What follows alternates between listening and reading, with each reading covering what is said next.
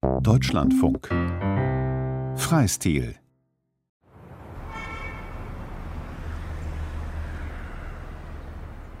Ein Park in Bochum ganz in der Nähe einer vielbefahrenen Straße. Patinagrün auf einem schlichten Betonsockel, die überlebensgroße Büste einer jungen Frau. Versonnen ernst schaut sie nach links in den Park. Dazu ein Name. Grete Penelope Mars. Daneben ein Straßenschild. Grete Penelope Mars Platz. Kein weiterer Hinweis darauf, wer diese Frau gewesen sein mochte. Wochen später ein zufälliger Hinweis die vor allem dafür bekannt geworden ist, dass sie einen Baumstumpf geheiratet hat und dadurch den Stumpfsinn erfunden hat.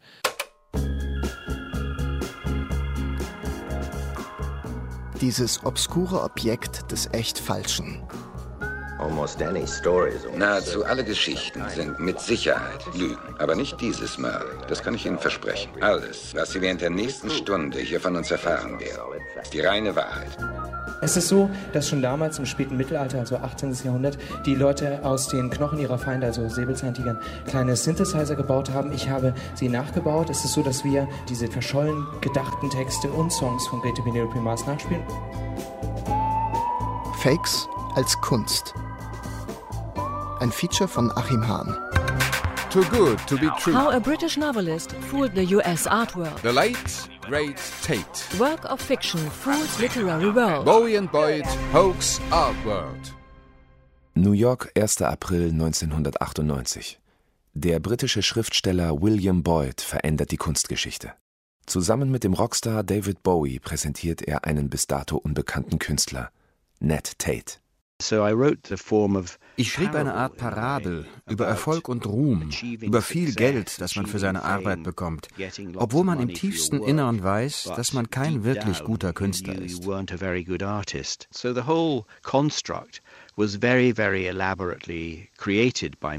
Alles wurde von mir sehr aufwendig entwickelt, aber es war vor allem die Präsentation von David Bowie, die es bis heute so berühmt machte und weshalb Ned Tate immer noch fasziniert.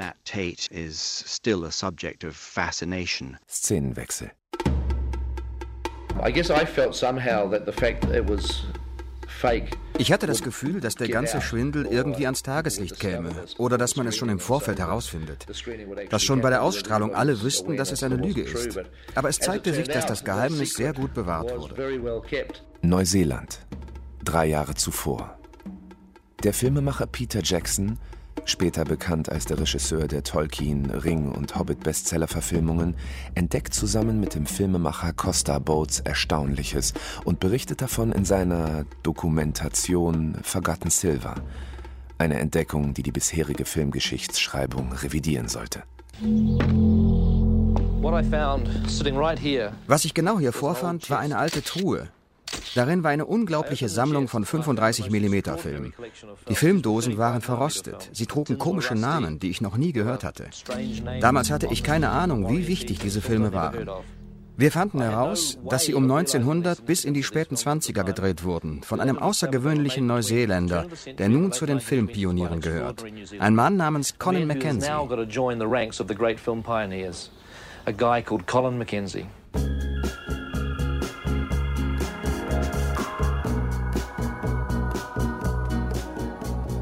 Ned Tate, Grete Penelope Mars oder Colin Mackenzie.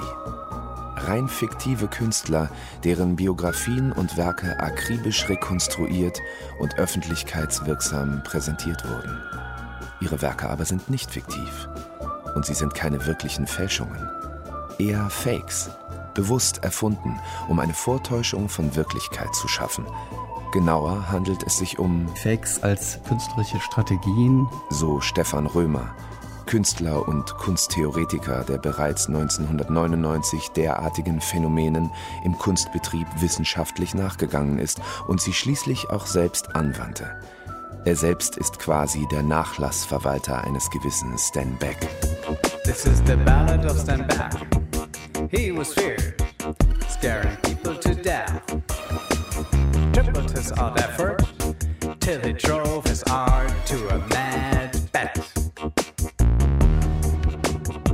Stan Beck steht für einen dieser Künstler, die sowohl zeichnerisch, fotografisch als auch musikalisch aktiv sind.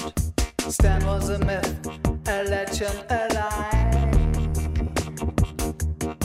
Zunächst mal war es ein Kommentar, Stan Beck ist ein Kommentar auf die zeitgenössische Kunst, sagen wir die letzten 10, 15 Jahre wo ganz stark wieder Formen von Authentizität der Künstler eine große Rolle gespielt hat. Even this was fiction. With all his ideas, after all, Stan disappeared.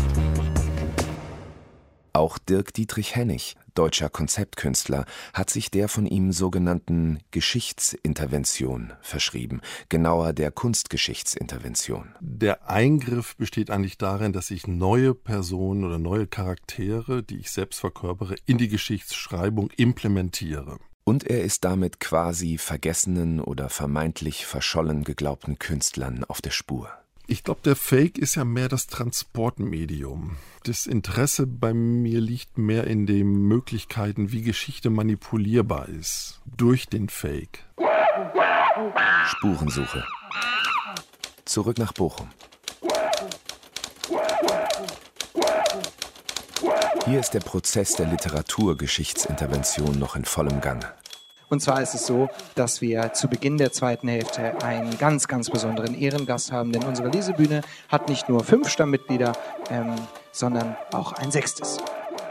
An jedem dritten Sonntag im Monat wird der erstaunten Öffentlichkeit ein neues Werkstück einer bisher wenig bekannten Dichterin präsentiert. Und ihr Name ist Grete Penelope Maas. Grete Penelope Maas war, kennt ihr jemand? Ja, den, ja, den Namen habe ich mir gerade ausgedacht. Ähm, nein, Grete, Grete Bewas war eine der ersten Dadaistinnen im 18. Jahrhundert. Sie ist damals nicht bekannt geworden, weil ähm, das damals ein bisschen schwierig war, ähm, wenn man als Frau schreiben wollte. Wir finden das ganz schrecklich und verwerflich. Deswegen haben wir ihre Texte und ihre Songs genommen, um ihr eine Stimme zurückzugeben. Bochums experimentellster Lesebühne. Bitte begrüßen Sie Ihre Gastgeber. Unendlich viele Affen heißt die Bochumer Lesebühne, auf der die Slam-Poeten und Spoken-Word-Künstler Jason Bartsch, Theresia Hahl, Sebastian 23 und Jan-Philipp Zimny an diversen Aspekten der fiktiven Biografie dieser außergewöhnlichen Künstlerpersönlichkeit schrauben. Und Jan-Philipp Zimny. Grete Penelope Maas ist eine Protodadaistin aus dem 18. Jahrhundert, die Zeitgenössin von Goethe war und auch häufig mit ihm interagiert hat, er leider nicht mit ihr und die ganz viel an Kunst vorweggenommen hat, ganz viele wichtige Ideen schon lange, lange vor den Leuten gehabt hat, denen wir diese Ideen eigentlich zuschreiben. Sie ist für mich eine große, große Künstlerin, eine große Denkerin und eine herrlich verrückte Person. Erstmals in Bochum aufgetaucht ist Grete Penelope Mars allerdings als Skulptur der Düsseldorfer Künstlerin Christina Buch. In Zusammenarbeit mit dem Schauspielhaus Bochum hat sie ein feministisches Kunstprojekt entwickelt, in dessen Prozess die Stadt Bochum auch davon überzeugt wurde, nach dieser nie existierenden unbekannten Frau einen Platz zu benennen.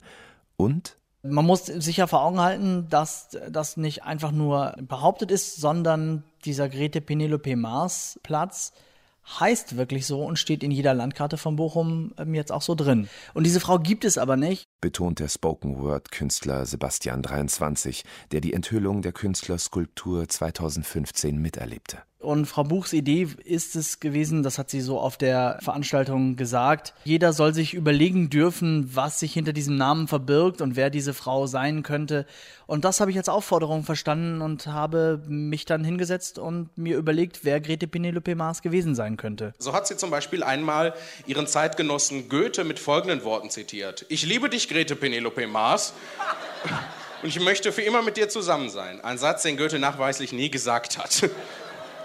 Wenn Literaturwissenschaftler sich auch streiten mögen, Menschen, die in den tieferen Bereichen des Internets unterwegs sind und sich mit Memes gut auskennen, ist völlig klar, dass dieses Zitat von einem obskuren Internet-Troll namens Ken M stammt. Wie Grete es allerdings vollbracht hat, einen Internet-Troll aus dem 21. Jahrhundert zu zitieren, ist ein Umstand, der Physikern Rätsel aufgibt, wenn sie sich für sowas interessieren würden. Also wir sind in so ein altes Haus gegangen, das der Tante von Jan Philipp gehört hat erinnert sich Jason Bartsch. Und da auf dem Dachboden haben wir dann etliche Kisten gefunden und auf einmal ist uns aufgefallen, was in diesen Kisten eigentlich ist. Und zwar ist das das komplette Vermächtnis einer jungen Dichterin, die absolut unbekannt geblieben ist, und zwar von Grete Penelope Maas.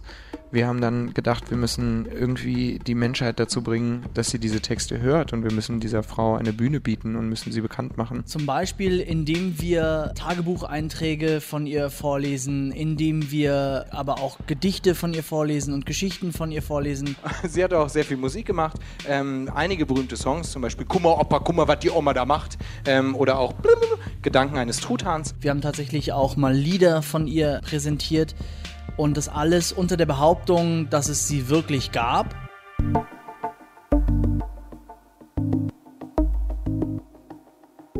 Grete Penelope Mars, Proto-Dadaistin, Zeitgenössin von Goethe, stets unglücklich verliebt. Kurzzeitig mit einem Baumstamm verheiratet, erfand sie dadurch den Stumpfsinn. Erfindungsreich, verrückt und der Sprachentwicklung slangmäßig weit voraus. Und nicht nur das. Diese Frau hat alles Mögliche gemacht. Die hat den Podcast erfunden auf so Lochrollen, Gedichte, Prosa, Briefe, sehr viele Lieder. Also ich habe zum Beispiel einmal Baumgedichte von ihr geschrieben und die auf die Innenseite von Baumrinden geklebt und dann behauptet, dass Grete Penelope Maas im Marburger Wald halt das tatsächlich getan hat, den Bäumen halt zugehört und Gedichte mit ihnen geschrieben hat und die dann unter der Baumrinde versteckt hat.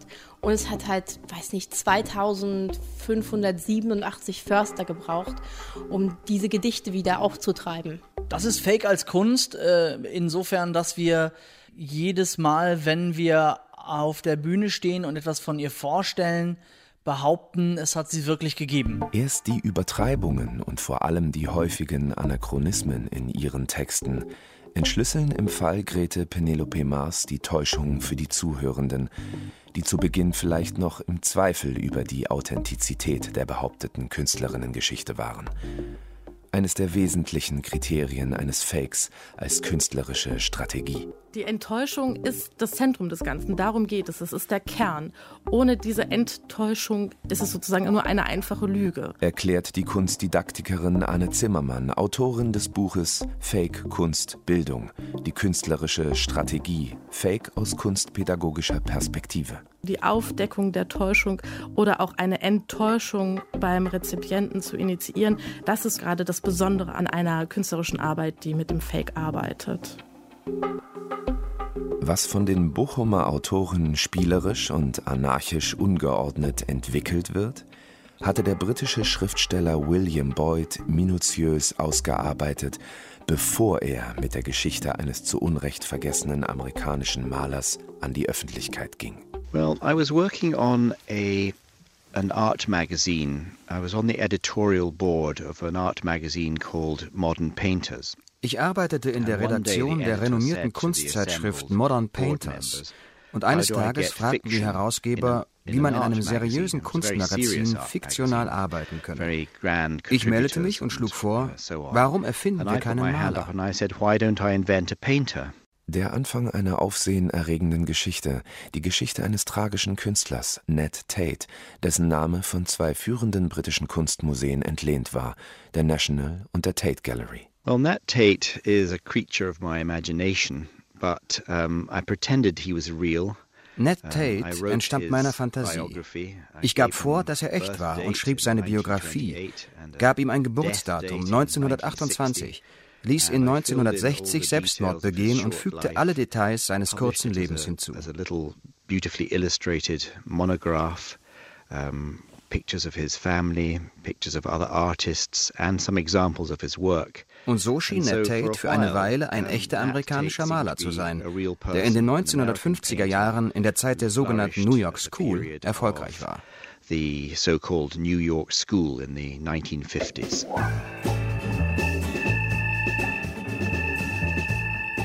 Eine Reise nach Europa veränderte sein Leben und brachte alles aus den Fugen.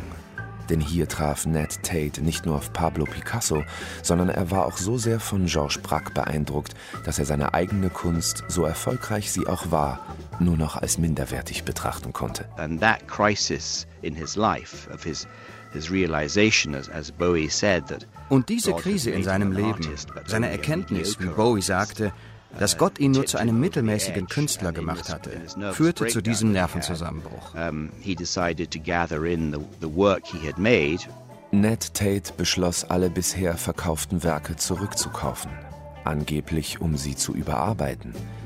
Doch er zerstörte letztlich fast 99 Prozent seiner Arbeiten. Erhalten blieben nur diejenigen Bilder, die William Boyd und David Bowie, die damals zusammen in der Redaktion von Modern Painters arbeiteten, am 1. April 1998 präsentierten. Im Rahmen einer glamourösen Buchvorstellung der ersten Ned Tate-Biografie. Well, it was Bowie's idea that um, we should have these two parties, and the first one was going to be in New York, and the second one was going to be in London. Es war Bowies Idee, dass wir zwei Partys in New York und London machen sollten. Und die New Yorker Party sollte im Studio von Jeff Koons, dem Popkünstler, stattfinden.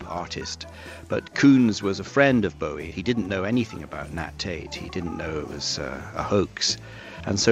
Koons war ein Freund von Bowie, doch er wusste nichts über Ned Tate, schon gar nicht, dass es ein Schwindel war.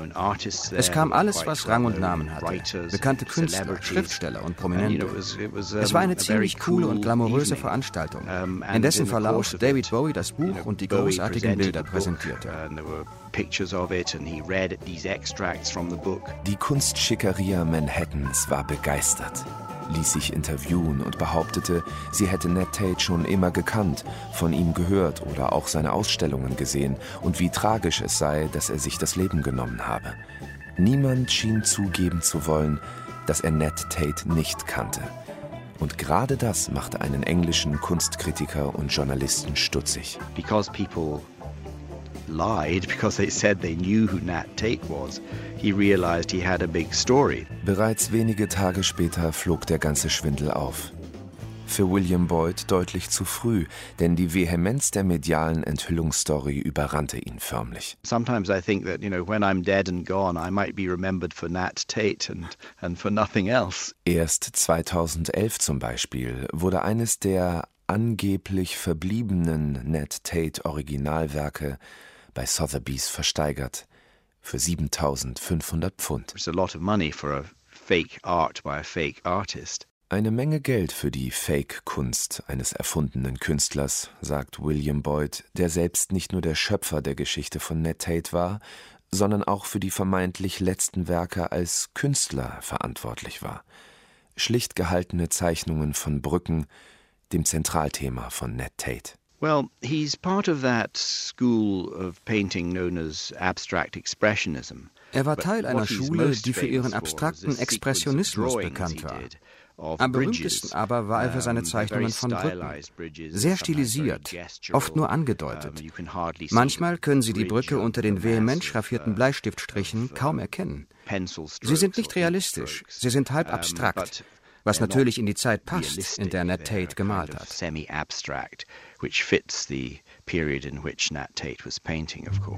Das ist einer der entscheidenden Punkte für Fakes.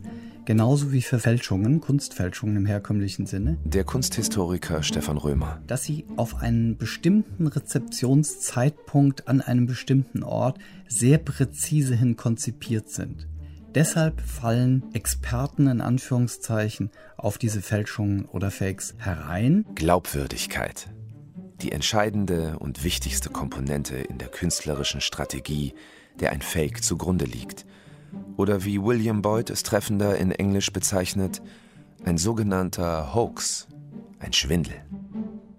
Sein entscheidender Schachzug Neben der liebevoll detaillierten Edition seines Buches, in dem nicht nur Fotobelege, Fußnoten, Anmerkungen Authentizität vorspiegelten, er nutzte vor allem die Prominenz von Zeitzeugen, die konspirativ eingeweiht waren und auf die eine oder andere Weise die Existenz Ned Tates bestätigten.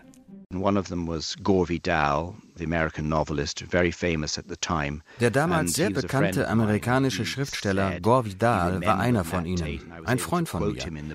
Er erinnerte sich an die Zeit und an Ned Tate. Er habe ziemlich gut ausgesehen, durfte ich ihn zitieren. Er habe nur etwas zu viel getrunken. Der andere war John Richardson, der Biograf von Picasso. Und John erlaubte mir, ihn ebenfalls zu zitieren und zu behaupten, Er erinnere sich, dass Picasso über Ned Tate sagte, er wäre ein ziemlich ruhiger Charakter gewesen. Diese Beweise waren so zusammengestellt, dass sie absolut real und glaubwürdig erschienen. Der letzte Schliff aber war natürlich die Anwesenheit von David Bowie, der das Buch in seinem eigenen Verlag veröffentlichte, den Klappentext schrieb und eben auf dieser Party präsentierte. Niemand hätte vermutet, dass David Bowie einen solchen Schwindel unterstützen würde. In der Literatur oder generell in der fiktionalen Kunst ist das Erfinden von Künstlerpersönlichkeiten nichts Neues. William Boyd selbst ist mit seinen Romanen das beste Beispiel. Seltener dagegen ist, dass diese erfundenen Künstler real existierende Kunstwerke hinterlassen. An der Berliner Humboldt-Universität wurde das 2014 sogar zum experimentellen Seminarstoff. Bei dem Seminar an der Humboldt-Uni ging es um ähm, literarische Mystifikationen, wie das hieß, also um vergessene Dichter, fingierte Dichter, die von uns als Personen dann wieder ausgegraben werden, und zwar inklusive Werk erinnert sich der junge Schriftsteller Kai Gutacker, damals Student in diesem Seminar des Schriftstellers Juri Andruchowitsch, zur Erfindung von angeblich verschollenen Autoren. Es gab Dichter aus dem 17. Jahrhundert, die dann Sonette geschrieben haben. Es gab konkrete Poeten, da sah das dann eher wie ein Kreuzworträtsel aus. Und meine Idee war, einen Dichter in die 1920er hinein zu packen und in Berlin auftreten zu lassen, in Berlin die ganzen wichtigen Autoren der goldenen Zwanziger und auch dieses rauschhafte Leben kennenzulernen. Im Tanzsaal beginnt weißes Fleisch zu vertropfen. Das Blut kratzt, gelangweilt ans Trommelfell. Niemand hat jetzt noch verwertbare Absichten übrig. Christian Lodahl hieß dieser Dichter, der Ende des 19. Jahrhunderts geboren worden sein soll und nach einer gescheiterten Beziehung vom kleinbürgerlichen Pfad abgekommen, sich in die Nächte Berlins stürzte, bevor sich seine Spur irgendwann verlor in den Weiten der Kolonien, in die er sich einschiffte. Und dann habe ich alles Mögliche getan, um das nachzufühlen. Also von den Büchern weg, Filmaufnahmen, ganz viele Originalsachen angesehen, auch mal zum Spaß diese älteren Klamotten anprobiert, wie sich das anfühlt. Und das war für mich die Art und Weise, in diesen Charakter auch einzutauchen und dann natürlich zu schreiben. Literatur und Fake Art, Fiktion und Täuschung. Hier haben sie dieselbe Grundlage. Was bleibt? Unser Wahlspruch psychotischer Traum und Hirndezimalbruch. Für mich ist das ein literarisches Spiel und genau wie alle Fiktionen irgendwie auch ein bisschen ein Fake. Aber so das Wort Fake, da zögere ich immer ein bisschen. Das klingt dann doch ein bisschen so nach Kunstfälscher oder nach irgendjemandem, der vielleicht was Böses tut. Denn zum Fake als Kunst gehört immer auch das Augenzwinkern, die Ironie dabei, das Spiel mit der Lüge, mit der Wirklichkeit, aber vielleicht auch die Ehrlichkeit, am Ende doch alles offen zu legen. Fakes als Kunst oder Fake Art hat nämlich nichts mit Fake News zu tun. Obwohl Tatsächlich ist natürlich der Begriff seit dieses häufigen Fake News aufgreifen schwieriger geworden tatsächlich. Dass es schwieriger ist sozusagen zu begründen, warum dieser Begriff nun so explizit zutreffend für diese Strategie ist, weil er eben auch dieses Augenzwinkern in dem Wort beinhaltet. Betont die Kunstdidaktikerin Anne Zimmermann. Ich finde eigentlich sozusagen hat er ist eher in seiner Funktion an sich als zur Beschreibung dieser künstlerischen Strategie gut, und sollte doch im Kontext von Fake News doch einfach von Lüge gesprochen werden, worum es ja da tatsächlich geht. Also ist eigentlich so Fake News meines Erachtens der falsche Begriff und künstlerische Strategie sehr wohl zutreffend. Auch im Falle des erfundenen Dichters Christian Lodahl ist es wohl etwas mehr als nur eine literaturwissenschaftliche Fingerübung, die mit Kai Gutackers eigenen literarischen Arbeiten korrespondiert. Bürste das Hemd aus und reite deinen Hut. Du bist eine beinlose Katze. Die Zahnräder drohen. Ich fordere Mut. Komm, schärf dir die innere Tatze. Der Hang zum Surrealismus machte diesen deutschen Dichter zudem zu einer behaupteten literaturhistorischen Besonderheit. Denn der Surrealismus hatte bis dato in Deutschland keine Rolle gespielt. Den gab es so in der Form eigentlich nur in Frankreich und das war eine literarische Kunstrichtung, natürlich auch bildende Kunstrichtung, aber es ging um den Traum und eben alles, was über die Wirklichkeit hinausgeht. Und das Schreiben war ein ganz anderes, denn man setzte sich einfach hin, schloss die Augen und schrieb auf, was einem gerade in den Sinn kam.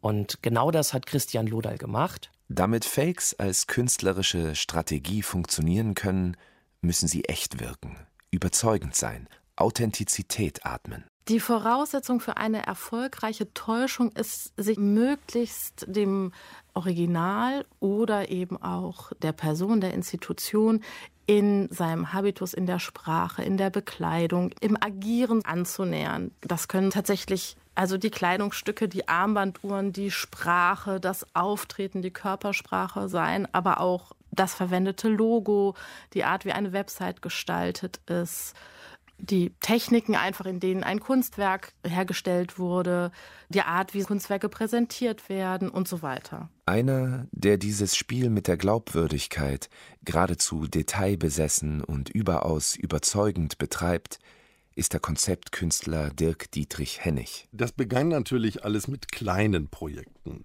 Ich meine, so eine Kunstform in der Form hat es vorher nach meinem Wissen in dieser speziellen Form nicht gegeben. Ich habe mich da auch selber rantasten müssen.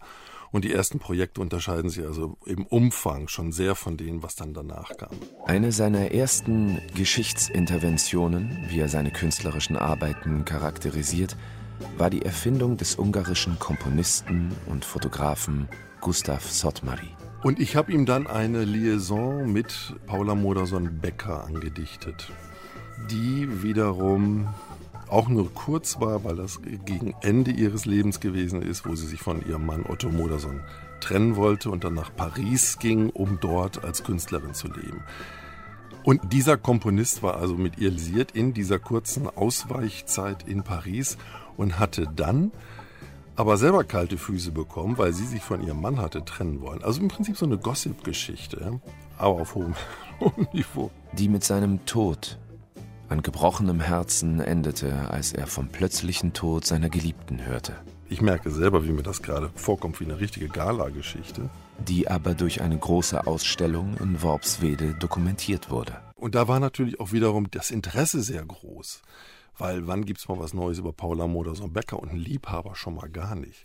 Ja, also da war dann ein volles Haus und die arme Direktorin damals, die war dann doch schon ganz schön nervös, weil ich hatte mir natürlich ausgedungen, meinen Namen lassen wir hier raus, es geht hier nur um Gustav Sottmari.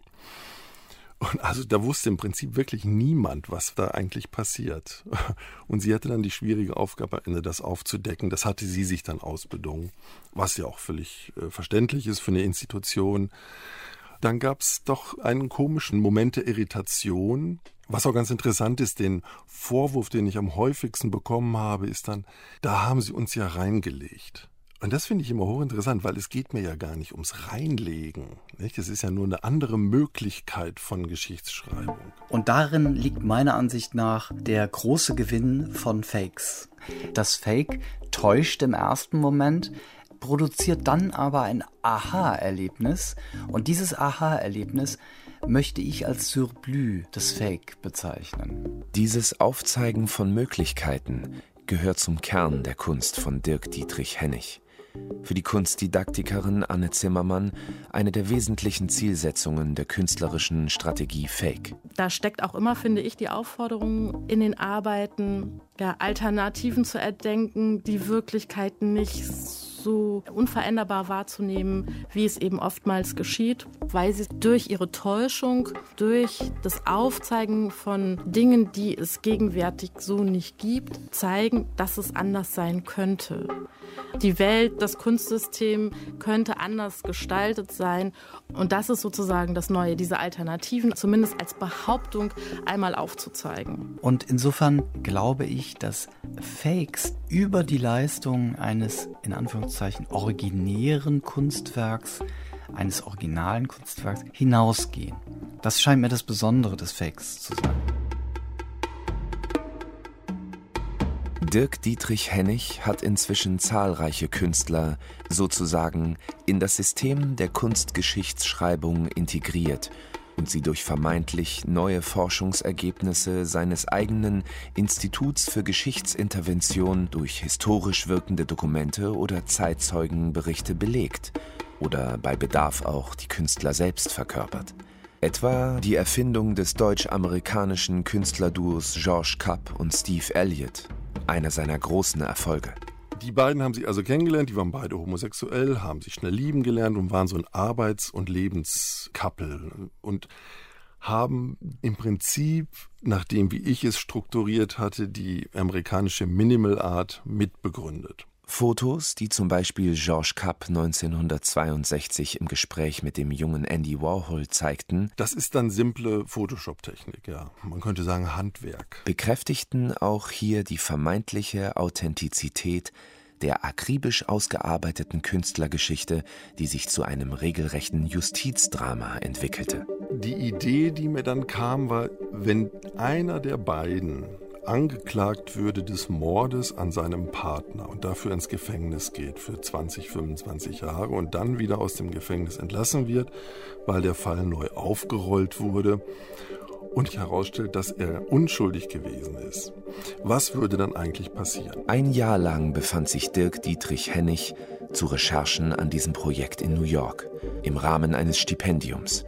In dieser Zeit entwickelte er die Grundzüge der Geschichte von George Kapp und Steve Elliott. Wie ist das, wenn man dort lebt? Und das ist langwierig. Welchen Kunstsparte ich ihn da verorten wollte, war mir ja klar gewesen. Aber trotzdem muss man sich da ja erstmal reinfinden. Und im Prinzip habe ich in New York eigentlich keine Arbeiten produzieren können. Da gab es zwar ein kleines Atelier, aber so ein Transport hinterher dann nach Deutschland zurück, das ist alles viel zu teuer. Ich habe mir das also wirklich den Luxus gegönnt, dort zu recherchieren. Und als dann alles so weit stand, brauchte ich in Deutschland dann wirklich nur noch produzieren. Und ob Sie es glauben oder nicht, das ist der leichteste Teil eigentlich daran dann. Das ergibt sich. Sozusagen, wenn der Rahmen gesteckt ist, dann hat man ein Spielfeld, in dem dann das Spielen auch wirklich Spaß macht. In zwei großen Retrospektiven wurde das Werk des Künstlerduos schließlich erstmals in Deutschland präsentiert, nachdem der unschuldige Georges Kapp rehabilitiert und freigelassen worden war. Doch die Ausstellungen hat er nicht mehr erleben können. Er starb unglücklicherweise kurz nach seiner Entlassung aus dem Gefängnis. Und Sie merken, wenn man das so erzählt, vermischen sich die Realitätsebene und die Projektebenen so dermaßen, dass es dann sehr, sehr, sehr schwierig wird.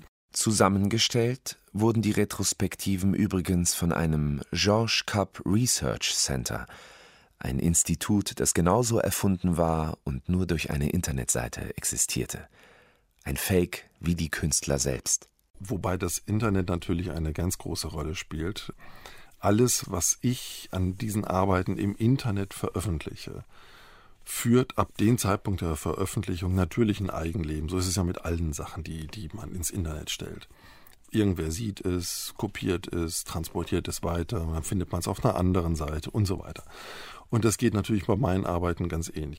Im Falle von George Kapp und Steve Elliott soll es sogar über 1200 Werke geben, wie es auf der Website des George Kapp Research Center heißt, das sich überdies lobt für seinen beispiellosen Zugang zu diesem umfangreichen Archiv aus illustrierten Briefen und Tagebüchern, Manuskripten, Fotografien sowie Kunstwerken auf Papier, Skulpturen und Filmen, und die dokumentieren zum Teil sogar die Entstehung der Kunstwerke, mit Dirk Dietrich Hennig in der Rolle des Georges Kapp. Einer der künstlerischen Originalfilme hatte die Macher einer Londoner Ausstellung aber besonders fasziniert. Die Tate Modern schrieb eines Tages an mein Institut, das George Cup Research Center und fragte einen Animationsfilm an. Und ich bekomme also diese E-Mail-Anfrage, die war auch sehr kurz und sehr spartanisch, dass ich im ersten Moment gedacht habe, dass sich jemand mit mir einen Witz erlaubt. Äh, von wegen so, ja, wir sind die Tate Modern und wir möchten hier gerne äh, diesen und diesen Film haben. Dann habe ich da gedacht, okay, was mache ich jetzt? Äh, die fragen ja nicht mich, sondern das Institut. Also bin ich dann natürlich nach langem Überlegen in der Rolle geblieben und habe als Institut geantwortet, also einen meiner fiktiven Mitarbeiter der dann geschrieben hat, ja, wunderbar, ist kein Problem, können Sie haben, kostet auch nichts, weil wir sind ja daran interessiert, dass die Arbeiten von den beiden wieder mehr Öffentlichkeit bekommen. Der Film wurde also dann auf entsprechendes Medium kopiert. Dazu noch ein Katalog, der auch in Deutsch und Englisch ist, habe ich dabei gelegt. Und noch ein paar Rezensionen von Ausstellungen in Englisch auch dabei gelegt. Und hatte die Hoffnung, wenn ich denen das jetzt schicke und sie gucken sich das an und lesen das, dann kommen die dahinter, dass das nicht das ist, was sie glauben, dass es ist. Also ich wollte damit sozusagen die Chance geben der Aufdeckung. Und das passierte nicht, sondern es wurde so genommen und so landete der in dem Programm. Reingefallen, könnte man schadenfroh denken, zumal derselbe Film wenig später auch im Pariser Centre Pompidou gezeigt wurde. Doch abgesehen von den durchaus augenzwinkernden Momenten geht es den Künstlern, die sich mit Fakes befassen, um mehr. Das Besondere an Fakes, also kunsttheoretisch betrachtet, scheint zu sein, dass es sich um Formen der Fälschung handelt, die sich selbst aber als Strategien, künstlerische Strategien, als Fälschungen, strategische Fälschungen zu erkennen geben. Und wie Sonden, wie Fühler in den Kunstbetrieb hineinreichen und oftmals sehr viel mehr über die Hintergründe, den Kontext, die theoretischen und praktischen Funktionsweisen, das soziale Feld der Kunst aussagen, als Kunstwerke, die als Kunstwerke funktionieren. Stefan Römer befasste sich in seiner Dissertation Künstlerische Strategien des Fake intensiv mit einer Kritik von Original und Fälschung. Es gibt eine Möglichkeit, Fälschung und Fake ganz einfach zu unterscheiden. Eine Fälschung strebt an, als Originalkunstwerk in den Kreislauf, in die Kommunikation der Kunst einzudringen und dort sich zu etablieren. Ein Fake hat denselben Ansatz, es möchte im Kunstfeld rezipiert werden, aber es gibt irgendwo eine Information, an der man erkennen kann, dass es eben eine Fälschung, eine Täuschung enthält. Und deshalb kann man daraus schließen, dass das Fake einen Mehrgewinn, ein Surplus an Kunstgenuss bringen kann, weil es eben mehr liefert, als nur ein Kunstwerk zu sein. Dirk Dietrich Hennig geht es in seiner Kunst der Geschichtsintervention zum Beispiel um eine Sensibilisierung zur Medienkompetenz was umgibt mich, wo bin ich und, und warum akzeptiere ich das, was ich hier gerade sehe, als das, was mir gesagt wird, was es ist? Oder bin ich jetzt mündiger Bürger, der das auch in Frage stellen kann? Besonders sensibel wird das, wenn man sich eines Mediums bedient, das gemeinhin immer noch für Wahrheit, Authentizität und Glaubwürdigkeit steht, nämlich der Dokumentarfilm. Wie zum Beispiel Peter Jackson in dem 54 Minuten langen Fernsehfilm Forgotten Silver aus dem Jahr 1995, von dem er sagt, It was a uh, period documentary. Es war eher ein Zeitzeugnis. The trick with this documentary, of course, wasn't going to be true. It was going to be um, a little white lie from beginning to end. Allerdings basierte diese Dokumentation nur auf Lügen. Es waren von Anfang an nichts als Lügen. Korrigiert ihn sein Co-Autor Costa Boats, obwohl sie mit ihrer Entdeckung des Filmpioniers Colin Mackenzie scheinbar eines erreichten.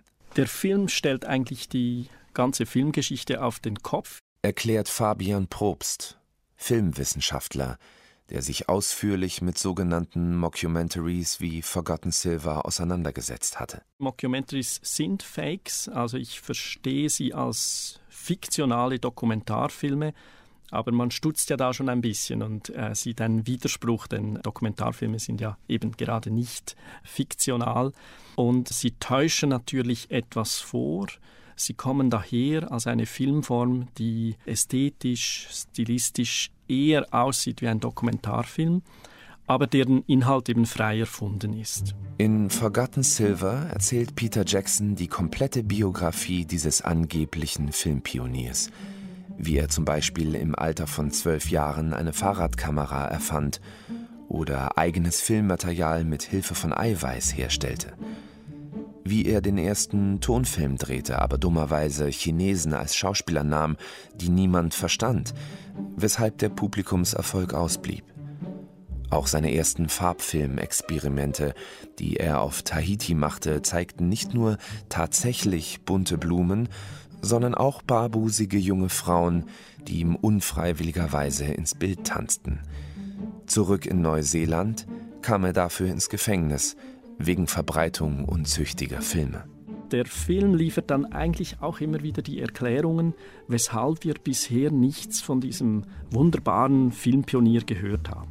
Das ist so ein Punkt, an dem viele der Zuschauer auch ein bisschen begonnen haben zu zweifeln. Doch der Stolz über diesen neuseeländischen Filmenthusiasten war größer. Zumal Colin Mackenzie mit Leidenschaft über Jahre eines der ersten großen Stummfilm-Epen gedreht haben soll. Dessen posthume Fertigstellung war letztlich Peter Jackson zu verdanken, der auch für die sensationelle Welturaufführung sorgte. Belegt wird die ganze Geschichte, dieses Spiel mit der Filmgeschichte, durch Zeitzeugen, etwa durch die Witwe von Colin Mackenzie und vor allem durch namhafte Filmexperten. Da kommen beispielsweise ein Filmwissenschaftler oder ein äh, Filmarchivar oder eben auch die Regisseure selbst zum Zug und sie können mit ihrem Fachwissen die Dinge eben einordnen, die Colin Mackenzie passieren.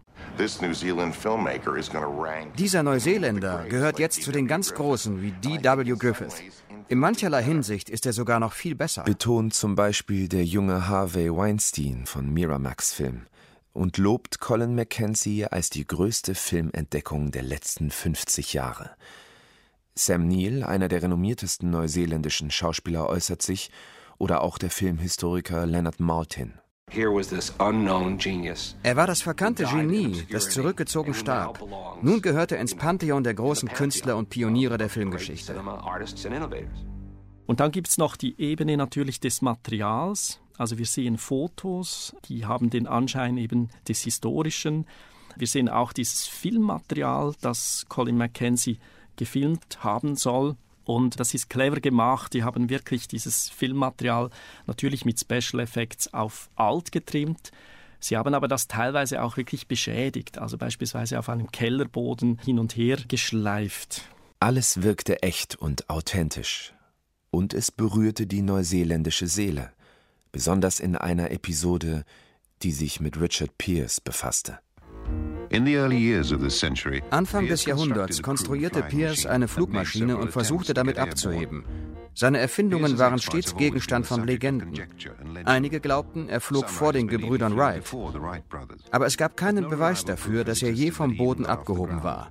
Bis jetzt. In ruckelnden Filmbildern wurde nun dieser bisher noch nie dokumentierte Flug angeblich bestätigt. Eine Sensation, denn Colin Mackenzies Aufnahme zeigt nicht nur den ersten Flug, sondern er zeigt da auch noch ein Datum. Man sieht nämlich eine Zeitung, die da ein Zuschauer dabei hat. Und anhand dieses Datums kann man beweisen, dass in Neuseeland der erste Flug stattfand. Und auch hier liefert der Film eine Erklärung, weshalb sich das nicht überliefert hat. Colin Mackenzie stand nämlich diesem Flugpionier im Weg und der musste ausweichen und deshalb ist dann dieses Flugzeug beschädigt worden und hat quasi nicht den Weg gefunden in die Geschichte der Aviatik. Peter Jackson erzählt das filmenthusiastische Leben von Colin Mackenzie extrem genau und detailverliebt. Die Begebenheiten waren überzeugend und zugleich haarsträubend übertrieben, denn es ist eine Strategie der Mockumentaries, uns glaubhaft zu machen, dass es sich um einen Dokumentarfilm handelt, aber zugleich sind sie natürlich sehr pointiert auch, sehr parodistisch, sie zeigen sehr Unwahrscheinliches. Und ich denke, es ist wirklich beabsichtigt, dass wir als Zuschauerinnen und Zuschauer den Fake eben immer erkennen. Für die neuseeländischen Zuschauer war es ein Schock, dass sie offenbar im bis dahin für Seriosität und Glaubwürdigkeit stehenden Medium Fernsehen an der Nase herumgeführt wurden. Als dann herauskam, dass das nur ein Fake war, da waren die Reaktionen sehr, sehr heftig, teilweise auch zornig, also wirklich ein Leserbrief sagte, ja, man müsse diese Regisseure erschießen. Also es war sehr emotional, das hat viele sehr äh, getroffen. Insbesondere diese Episode mit dem Flugpionier, die hat man auch als geschmacklos angeschaut. Und eine Reaktion, die fand ich besonders spannend. Jemand hat dann in einem Lesebrief geschrieben, ja, es sei eigentlich schade, jetzt könne man eben nicht mehr alles glauben, was man lese oder schaue. Und ich glaube, das zeigt genau die Intention der Filmemacher.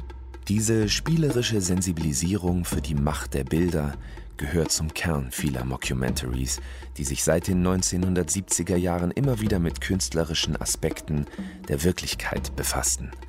Auch hier war Orson Welles mit seinem Dokumentarfilm F for Fake aus dem Jahr 1973 ein Vorreiter. Also F for Fake ist sozusagen die Bibel für das Genre der Mockumentary.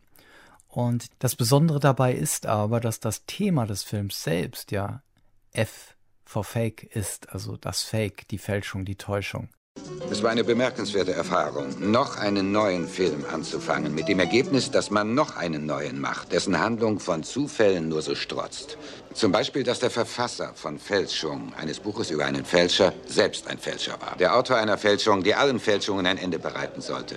Und dass er sie ausgeheckt haben muss, während wir den Film drehten. Allerhand. Auch hier geht es nicht zuletzt um die Authentizität von Filmbildern und die Frage, wie sie erzeugt wird eben durch eine bestimmte Erzählhaltung, durch eine bestimmte Form von Schnitten, der Montage und das Zusammengreifen dieser beiden Elemente mit der Inhaltlichkeit des Films. Wobei nie das augenzwinkernde, ironische oder parodistische Element vergessen werden darf, das bereits im Genrebegriff der Mockumentaries zentral ist. So zum Beispiel auch in den Mockos, die sich mit der Pop- und Rockgeschichte befassen, Etwa This is Spinal Tap von Rob Reiner über eine britische Metalband auf ihrer letzten Amerika-Tour. Eine Band, die eigentlich auf dem absteigenden Ast ist. Man sieht ihre Misserfolge und Pannen.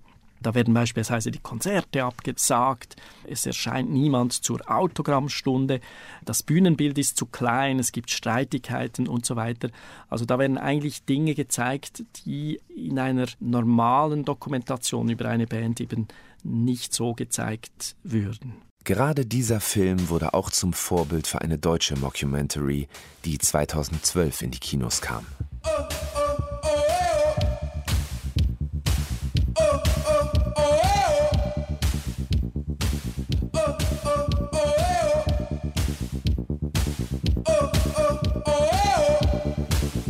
Fraktus, das letzte Kapitel der Musikgeschichte, erdacht vom Künstlertrio Studio Braun und dem Regisseur Lars Jessen. Ohne Fraktus, glaube ich, wäre ich nie auf die Idee gekommen, selber Musik zu machen. Das war für mich so die Inspirationsquelle, eigentlich auch für mich so der Startschuss, das will ich auch machen. Das ist mein Ding. Without Fraktus, Techno would not have happened. Ohne Fraktus hätte es Techno nie gegeben die steile These des Films über das angebliche Comeback der fiktiven 1980er Jahre Band. Fraktus zeigt drei Elektro-Veteranen, die nicht mehr so erfolgreich sind und der Regisseur versucht eigentlich eine Wiedervereinigung in die Wege zu leiten. Und wir begleiten ihn dann auf der Suche nach diesen drei Musikern und wir sehen auch, was aus ihnen geworden ist und wir erleben dann eigentlich dieses Comeback. Das zum Filmstart auch durch ein tatsächlich neues Fraktus-Album sowie eine kleine Tour und drei Jahre später auch noch durch das Nachfolgealbum Welcome to the Internet unterstützt wurde. Wie eine solche Plattenproduktion von Fraktus allerdings aussehen konnte, das zeigte die Mockumentary eindrücklich – denn die Künstler wurden vom realen Produzenten Alex Christensen, von dem sie sich charttauglich aufhübschen lassen wollten, aus dem Studio verbannt und hingen nun in der Kaffeeküche herum. Kennst du uns eigentlich, Fraktus? Ja. Wir sind hier, wir arbeiten auch hier bei Alex. Wir sind die äh, dienstälteste Techno-Band der Welt gerade. Mhm. Und Alex, wie läuft's bei euch hinten? Gut. Ja? ja? Kommt voran? Ja, läuft gut. Kann ich auch mal mit reingucken, wenn ihr jetzt arbeitet? Ganz ehrlich, ich glaube, es ist besser eher nicht. Aber äh, vielleicht kann ich euch helfen, das ist ja auch unsere Musik. Nee, nee, das muss, du musst ein bisschen Abstand haben zu deinen Sachen. Es ist ganz wichtig, dass, dass du von außen das betrachtest. Ähm, sonst wird deine Meinung verfälscht. Ach so. Ja. In den Musiker-Mockumentaries, wie in Fraktus, geht es oft um die Zertrümmerung von Popmythen. Oder auch darum, das Business selbst zu hinterfragen, indem Alternativen in die Musikgeschichte gemogelt werden, ähnlich wie Dirk Dietrich Hennig mit seinen Künstlern Geschichtsinterventionen vornimmt oder Peter Jackson mit seiner Neuauslegung der Filmgeschichte. Nahezu alle Genres vereint bietet der Künstler, Fotograf, Autor und Musiker Stan Beck. Für mich auch eine Projektionsfläche künstlerische Dinge auszuprobieren, die ich als Stefan Römer vielleicht so gar nicht gemacht hätte. This is the ballad of Stan Back. He was feared, scaring people to death. Stan Beck, ein Künstler, der am Ende in Costa Rica verschollen ist der in den 1980er Jahren als Assistent von berühmten Künstlern in Deutschland gelebt hat. Und die Strategie, die sich mit diesem Namen Stan Back verbindet, lässt sich auf vielen Ebenen äh, ausformulieren. Zunächst mal war es ein Kommentar auf die zeitgenössische Kunst. Wie sein Erfinder, der Künstler und Kunsttheoretiker Stefan Römer, ihn versteht. Aber ich möchte dieses Projekt Stenberg, dieses Fake-Künstlers, nicht auf eine Aussage reduzieren. Ganz im Gegenteil. Es gibt darin ganz viele kulturelle Aspekte, die weit über den künstlerischen Dunstkreis hinausgehen. Quasi als Nachlassverwalter spielt er in den Stan Beck zugeordneten Texten zum Beispiel sarkastisch und ironisch mit der Rhetorik und den Posen der Kunstszene der 1980er Jahre. Dazu gab es Fotos von Menschen beim Lesen, Kunstwerke, die Gitterstrukturen thematisierten und jede Menge experimentell elektronische Songs, die auch auf Live-Performances von Stefan Römer aufgeführt wurden. Ich glaube, dass daraus eben auch Spaß zu ziehen ist und dieser Spaß sich besonders mit ähm, einem gewissen intellektuellen Hintergrund rezipieren lässt. Aber die Songs sollen auch knallen, die sollen funktionieren, die sollen Spaß machen, die gehen auch zum Teil sehr rein, die Melodien. But as you would imagine, he was so. Künstlerische Fake-Strategien sind, je nach Künstler und Genre, völlig unterschiedlich. Aber ich glaube, die ernstzunehmenden Ansätze sind in der Lage, einen echten Erkenntnisgewinn für die zeitgenössische Kunst zu liefern, weil sie sich auf den gesamten Rahmen der künstlerischen Produktion beziehen. Es geht natürlich um Autorschaft, es geht darum, wie das Kunstwerk sich selbst platziert, es geht darum, wie dieses Kunstwerk sich auf einen konkreten Rezeptionskontext bezieht und diesen auch beeinflusst, natürlich. Und insofern glaube ich, dass Fakes, die ihre eigenen Kontexte reflektieren, über die Leistung eines in Anführungszeichen originären Kunstwerks, eines originalen Kunstwerks hinausgehen.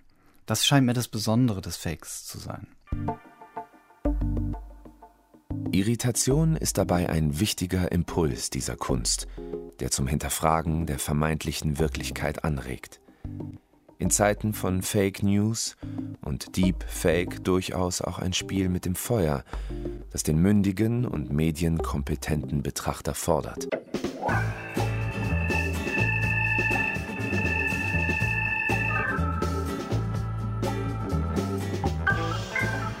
Dieses obskure Objekt des echt Falschen.